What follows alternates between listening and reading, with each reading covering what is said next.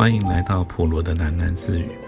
不论你在何处听到这个节目，都可以到 First Story 这个平台上面找到我的频道，并留言回馈。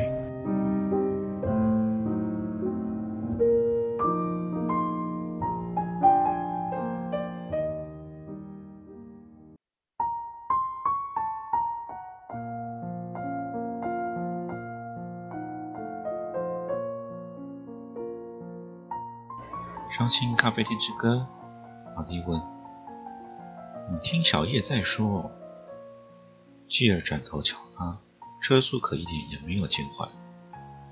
拜托你看路面，马蒂叫道：“小叶啊，把他喜欢的那些摇滚乐，通通都叫伤心咖啡店之歌。”素媛说：“大半都是一些吵死人的音乐，他要兴致一来啊，就放个整晚。”把客人都听得痛苦的半死。其实啊，小叶听音乐是蛮有水准的。他那些伤心咖啡店之歌都有个共通的主题啊。巨儿随着音乐轻敲着方向盘。吵，素媛说。巨儿咧嘴笑笑，用力按了喇叭，驱赶前面一辆挡道的大型货柜车。那货柜车火了，左右摆尾。不让巨儿超车。马蒂抓紧了座椅的边缘，他感到这放纵的重摇滚乐刺激了驾驶人的情绪。自由！巨儿一侧身，以漂亮的弧线超过那辆大货车，他夸张的尖叫了：“哇！半夜里自由的飞车，我真爱死了！”哎，你们！车外传来小叶的叫喊。海岸的白色宝马跑车从后面追来，小叶从车里探出了上半身，正兴奋地朝着巨儿他们招手。狂风撕扯着他的短发，风里传来他嘹亮的笑声。巨儿踩了油门到底，但海岸的车行如风，他们从车窗外呼啸而过。马蒂和素媛赶紧朝小叶招手，巨儿以急速追赶。马蒂有个错觉。仿佛车轮就要离地飞行，可是他们与海岸的车距却是越拉越远。沿着海滨公路前行，现在海岸的车尾灯在路的尽头那一端，海天一线接壤处，看起来就像是一抹闪烁的星光。妈的，仗着他车好啊！巨儿骂道，他的嘴角却浮现了一丝妩媚的笑容。半夜两点零八分。他们来到了花莲多石砾的荒凉的海滩，从太平洋上吹来的狂风，在千里冰冷的旅行后，急向这暗无一人的石滩。阵阵浪潮声中，马蒂捧起了一把石砾，放手，洒落那碎石竟被强风斜斜地刮走。太冷了，冷到全身全心都无处躲藏，赤裸裸地暴露在石滩上。灌满了风，吹进了从城里带来的记忆。这海滩的石砾直粗而形状不一。马蒂和素媛手挽手，艰辛地走到靠海浪的滩边。海安已经在那里。马蒂看到海安还背着他的行囊。巨儿摊开一张厚羊毛披肩，裹住了一头的卷发。他靠着马蒂在石砾上坐下来。藤条带来了一只帆布椅。他殷勤地叫好椅子，小梅却拒绝了。她要坐在石子上。海水拍打石滩处，在细微的星光下，泛着白色的浪花。海岸站在海线之前，冰霜也似的狂风扫来，海岸却敞着衣领，展开双臂，沉浸在风中。马蒂觉得更冷了，他拉过曲尔肩上羊毛巾的一角。也都在自己的头上。小叶从海滩的另一端跑来，他怀里抱着一束粗重的东西。在大家面前的石砾上，小叶小心翼翼地将这些东西叠好。原来是一把引火用的原子材。运气真好啊！小叶笑嘻嘻地说：“以前的人也应留下来的，我们点了它。风太大。”小叶和藤条趴在地上，试尽了各种方法，终于点燃了这堆柴火。星光下的海滩上，升起了熊熊的火焰。虽然还不挡寒，但至少在视觉上提供了不少温暖。刚才应该去多买点引火的，藤条说。他和小叶忙着用较大的石块堆叠起挡风墙，保护这堆得来不易的火光。还有饮料啊，食物啊，最好还有几张毛毯。干脆再买个睡袋好了。巨儿问。啊，对呀，对呀。藤条赞同。巨儿和小叶互望一眼，齐声清脆地说：“那就不好玩的啦。”就是这种调调，伤心咖啡店的随性与不羁。瓦蒂在寒冷中觉得快活了。海安从浪花边缘走回来，马蒂斯才发现他穿着近乎夏天质料的衣服外套。他想起来，海安今天才刚回国一世，这隆冬里穿着这么单薄的衣衫，莫非他从地球的另一端回来？所幸，海安看起来一点也不冷。他来到巨儿的身旁坐下，接过巨儿为他点上的烟。这让我想起了一个故事。小梅抱紧了双膝，她说：“有一个人在很冷的冬天里杀了人，他背着尸体走过了沙滩，一直涉水走到浅海中，想要把尸体丢到海里湮灭证据。可是天气太冷了，背上的尸体急速冷冻的结果，变得硬邦邦的。”挂骑在他身上，像一只大螃蟹，甩也甩不下来。结果呢？小叶问。结果，凶手半生泡在冰冷的海水里，和缠在背上硬得像冰棒的尸体奋斗了半天，累瘫了，背着尸体一起被海水冲走。酷，为报仇的尸体。小叶说。我看过那篇故事，一直觉得夸张。现在我相信有可能。你们看，去去台湾的海边，冷得像地狱一样。巨儿说：“会不会到了明天早上，我们冻成七根冰棒啊？”小梅问。要是死了，什么都没了。素媛眯眼望着跳动的橘红色火焰。我说啊，先死的会是海岸。巨儿用手肘轻轻地撞身边的海岸，穿的这么少，他很潇洒地说要到花莲看太平洋。现在好了，冻死在太平洋吹来的海风里，够潇洒的吧？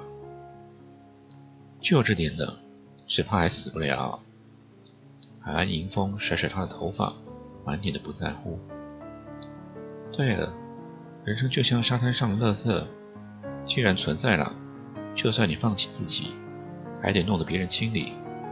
怎么说，人死了，什么都没有了。巨儿话锋一转，指向了素媛。素媛呐，你越修行越颓废，那种课程啊，对你没半点好处，你不上也罢。早就颓废到不去上了，根本没时间。素媛说：“没有时间，那你就去借啊。”巨儿斜斜的揪了素媛。跟谁去借啊？舌尖上的富豪啊，海安呐！巨人用拿烟的手郑重地指向身边的海岸。海岸扬起了眉睫，他讥笑的表情里带着三分的爽朗。我不知道啊。素媛摇摇头，倒也不是时间不够用，只是每天生活的步调都太紧张，累兮兮的像个奴隶。谁的奴隶呀？我也不知道。时代的奴隶吧，又来了悲情的上班族。藤条说：“他用庞大的身躯拥着小梅，两人背海而坐，隔着火焰和大家面对面。问题很简单嘛，不喜欢的你就改变他。这个世界上啊，除了上班之外，还有很多种选择，不一定要活得那么可怜兮兮。你说对不对啊？譬如说什么？”玛丽发言了：“那你一起去做直销吗？那有什么不同呢？结果还不都是一样？除了钱财可能多了一点，除了赚钱的作息比较不固定一点，还有什么不一样呢？不都是费尽思量去赚钱吗？”就算你做了自己老板，结果你跟别人的交往，你自我的激励成长目标，还是为了累积财富啊？我觉得这才叫做可怜兮兮吧。嗯，气势有余，见识不足。菊儿喷出一口白烟。今天的他发起难来，毫无预警的炮火四射，就如往常一样。嗯，马蒂转头望向巨儿，他和巨儿同裹在一张羊毛巾中，这一偏头与巨儿面对面，绷紧了头巾，他们两人陷入一种亲密的紧张。不然你问海安啊？巨儿撇撇嘴，他将烟蒂投入火焰中。海安望向着海，的面庞转了过来。可是巨儿，马蒂看见海安的双眸里反映出灼灼的火光，在那光亮中，马蒂顿时岔开了心思：怎么，今天的海安看起来这么奇异的空洞？海岸望着他，火光在他脸上跳动良久。他才说：“没有目标的马蒂，你被自身的经验限制住了。”我知道啊，我知道你要说什么。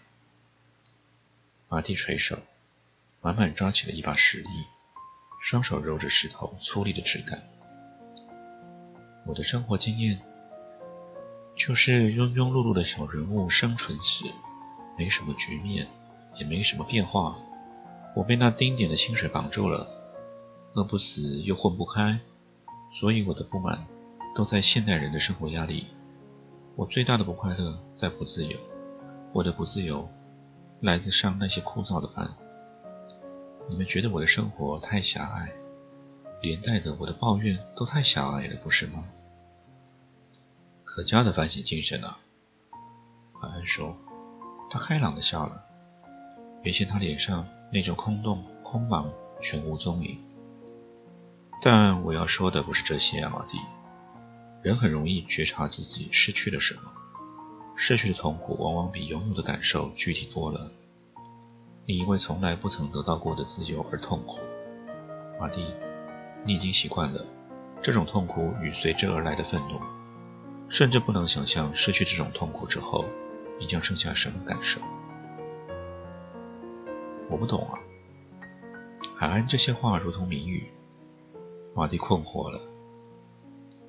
有的时候啊，人也要找一种意识形态来掌管自己。就像你，马蒂，你用生活方式中的不自由，和你对于自由的渴望，筑起了前后两道防线，以防自己越界。面对毫无目标的处境，要是你真的解放了，不用再去在乎别人的生活观，就真的天苍苍，野茫茫。自由自在了吗？你形容得出来你要什么样的自由吗？自由还需要形容啊？不，你形容不出来，你想象不到啊。那么你告诉我，几年前我在夏威夷度过了一整个夏天，海安双手为枕，在石地上躺了下来，没有行李，没有计划，夜以继日的闲荡。在黎明前入睡，黄昏时起床，喝一杯 Tequila Sunrise，正好加入海滩边陌生人的狂欢。人生就是夕阳里无尽的享乐，享乐不需要目标。后来我厌倦了无风带的沉闷，就辗转飞到了芬兰。那时候正好是北极圈的永夜，在没有停止的大雪中，我彻夜漫游。沿途一片片抛弃我所有的记忆，什么都不剩了，只剩下那风雪，那冰冷。那里的人告诉我：“你要冻死在冰原里了，东方人。”但是我死不了，还不够冷。当然，最冷的地方在你心里啊。”巨儿低声说，并没有人听见他，大家都沉醉在海岸的叙述当中。我独自一人在无边的冰雪旷野里，南方出现一抹玫瑰色的曙光，黎明要来了，所以我离开冰原。那时的我，几乎遗忘了自己的一切，没有过去，没有未来，只有像风一样的存在。但是马蒂，这些和自由无关啊！这不是废话吗？我所听到的只是得天独厚的富家子式的浪荡啊！巨儿说：“没错，一点没错。”巨儿的嘲讽让海恩开怀了。他说：“我得到的是时空上的宽裕感，并不是自由。”那自由是什么啊？小叶问。自由并不存在，这两个字只是人类跟自己开的一个玩笑。海恩答道：“我宁愿不这样想啊。”玛丽抱住双膝，闭上了双眼。自由像风，只存在于动态之中。海恩说：“你能够捕捉住风吗？停止了风，就不再是风了。”那只是一缕沉闷的空气，自由也一样。要不你在追求自由中，要不你就在失去自由中。你只能在这两种动态里面，怀想着可望而不可及的自由，但是你得不到它。鬼话连篇，扯了半天，还是什么都没说啊！海安，你是政客吗？光讲这些模棱两可的屁话。巨儿双手在胸前交叠，他满脸都是讥讽。讲一些确定的东西吧。好，我告诉你，什么是确定的东西。可以确定的就是，当你的知识、你的文化教养让你意识到自由这个概念的时候，自由就永远不存在了。可以确定的是，什么叫做不自由？什么是不自由呢？小叶问。一问之下又胆怯了，他不太确定是否应该参与这个讨论。不自由就是别人呢？海安说：“是哦，而别人就是地狱。你这个存在主义狂。”屈尔拉了一斤挡风，点了一根烟，深深的吸了一口以后，又把烟递给了海安。不是吗？要不是有别人。何来拘束之中对自由的渴望呢？要不是有别人，我连自由都不需要。可不是，要不是有别人创造的文明，我们到现在还拿着石斧头，蹲在山崖上，瞪着太阳发呆。要不互相抓抓身上跳蚤，根本就不会有自不自由的问题。那是太高贵的困扰。巨儿说，他是真的嗤之以鼻了。再好不过，有谁能说文明的进步是可喜的？文明的人给了自己什么？给了世界什么？谁确定我们需要文明呢？只要今天你能用精确的语言发表出这批评，你就没有资格说你不需要文明。价值观的问题啊！价值观告诉我们，文明的在野蛮的之上，道德、善、礼教、牺牲。秩序都是善，人文人本之道善，粗野恶，颓废恶，放荡恶。我们共同制造出价值观作为我们的牢笼，乖乖守在里面出不去了。这情景和野蛮人蹲在山崖上发呆，差距有多远？当然不一样了。人类在启蒙的过程中。一点一点聚集着智慧的火花，那成果是全人类共享的。所以今天你衣食丰美，还能悠游的在知性和理性的思维中，难道这些没有意义吗？价值观是文明发展的罗盘，它约束你，但它也培养你。你从中受惠滋长，现在你唾弃它，fine。文明的可贵啊，就在容纳各式各样的主张，各式各样的思考。随你高兴。至于我嘞，我不会因为文明的束缚而陷于反文明的颓废中。我宁愿将颠覆的想法抛在脑后，担负起社会精英的责任，为社会未来的出路努力。什么是自由啊？人既然群居在一起，要在怎样的理性约束下共享自由？这啊才是应该努力的方向。我谢谢你啊，还在实力上。舒展了他的臂膀，海风吹起他额前的头发。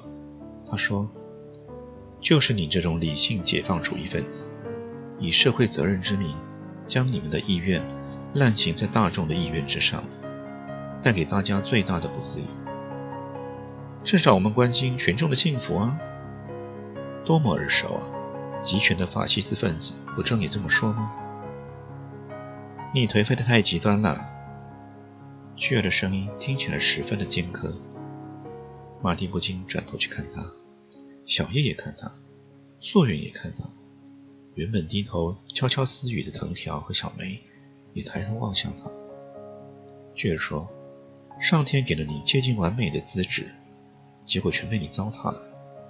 你是一个混账的灵魂。”心中只有自我，忘了你还活在这个世界上，忘了世界上还有多半的人活在艰难中了，艰难的几乎没有力气去批评这个世界。那又怎么样呢？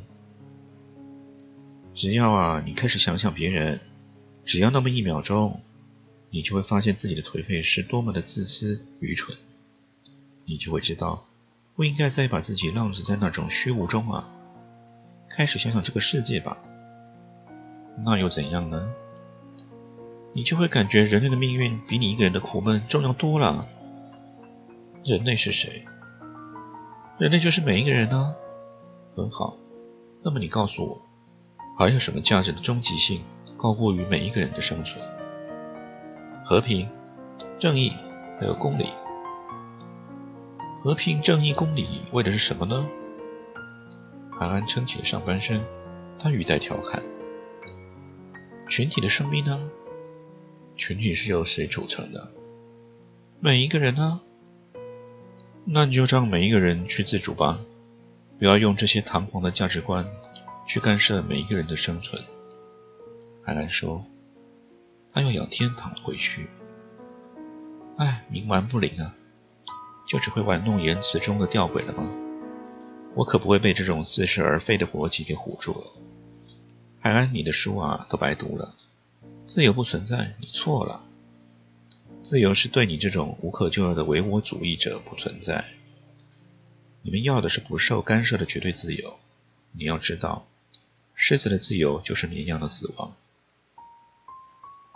只有适当的约束和自治，大家才能一起存活，而且很自由。你不懂，让我来告诉你，自由是什么吧。巨人的音量越来越大，也原本被这艰涩的对谈耗光兴致的藤条和小梅，也静声等着他的答案。巨儿一把拉下头上的羊毛巾，连带把马蒂头发也扯乱了。他说：“自由来自爱，你能懂吗？没有爱的人，自由来自爱。”小叶迟疑地附送着：“对。”自由只来自于爱，不只是人与人之间的情爱，还包括对一切理想的追求。当你心中燃起那种火一样的热情，在自己的意志驱动下，全心全意，不顾一切阻碍去追求，别人非难你不怕，环境阻挠你不怕，因为你已经完全忠于自己的意志了，那就是自由啊！因此，只要有爱，你在哪里都自由。不管你是在监狱里，还是在台北，没有人可以剥夺这个自由。按照这逻辑，你凭什么去批评我追求无可救药的唯我主义的自由呢？错了，吉尔高声说。狂烈的海风吹起他一头长发，他俯向仰天躺着的海岸，他的发梢于是像鞭子一样抽打海岸的脸颊。你根本不自由啊！你没有爱，你没有方向，那又怎样？那又怎样？屈尔叫道：“你什么人都不爱，你什么事都不爱，你以为这样很潇洒自由吗？不，那不叫自由，你那叫自生自灭，自生自灭。”巨儿声嘶力竭的喊了出来，他原本苍白的脸颊也涨得通红了。大家都怔着了，齐齐望向海岸。